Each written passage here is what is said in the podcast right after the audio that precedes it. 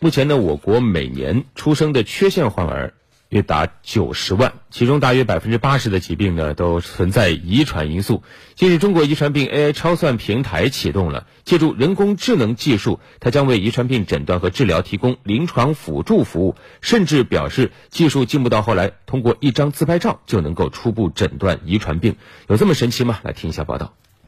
借助人工智能和超级计算机看病是一种什么样的体验呢？现在我就是在 Biox 生命智能研究产业院的展示厅。现在我们来做一个实验。检测出该用户已经患有唐氏综合征，未检测出唐氏综合征。中国遗传病 AI 超算平台目前已建立超过二十万张涵盖正常人脸图像和遗传病人脸图像的数据库。通过人工智能技术，不仅可以实现对唐氏综合征等遗传病的早期诊断，还可以对这些海量数据进行统计归纳，建立起涵盖所有中国遗传病患者的关系图谱。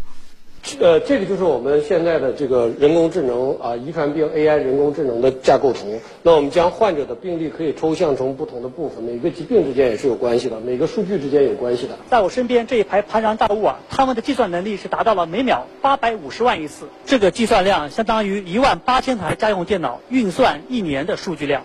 依靠超级计算机的数据处理能力，中国遗传病 AI 超算平台不仅可以将过去文山书海般的医学档案和病例资料全部录入平台，还将实现遗传病的早期诊断、后续治疗以及遗传病药物的研究。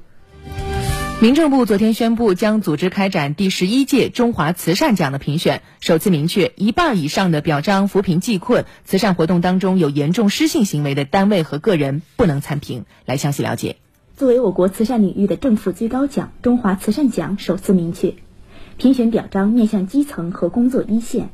县处级干部原则上不超过评选总数的百分之二十，明确将百分之五十以上的表彰名额集中到扶贫济困领域做出突出贡献的单位、个人、爱心团队、慈善项目、慈善信托等。民政部慈善事业促进和社会工作司一级巡视员李波介绍，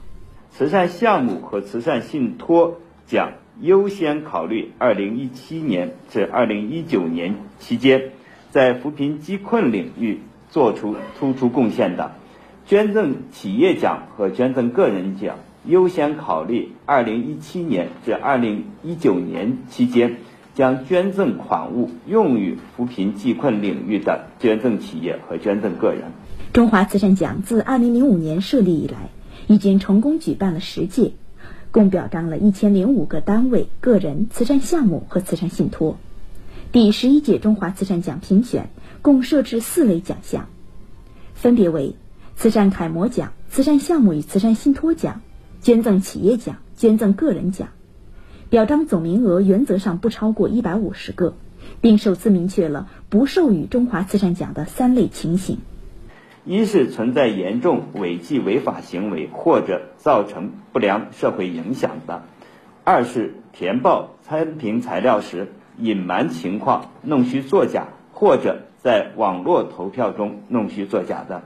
三是，在慈善捐赠活动中有严重失信行为的，被公安机关依法查处的假借慈善名义或者假冒慈善组织骗取财产的单位和个人。均不授予中华慈善奖。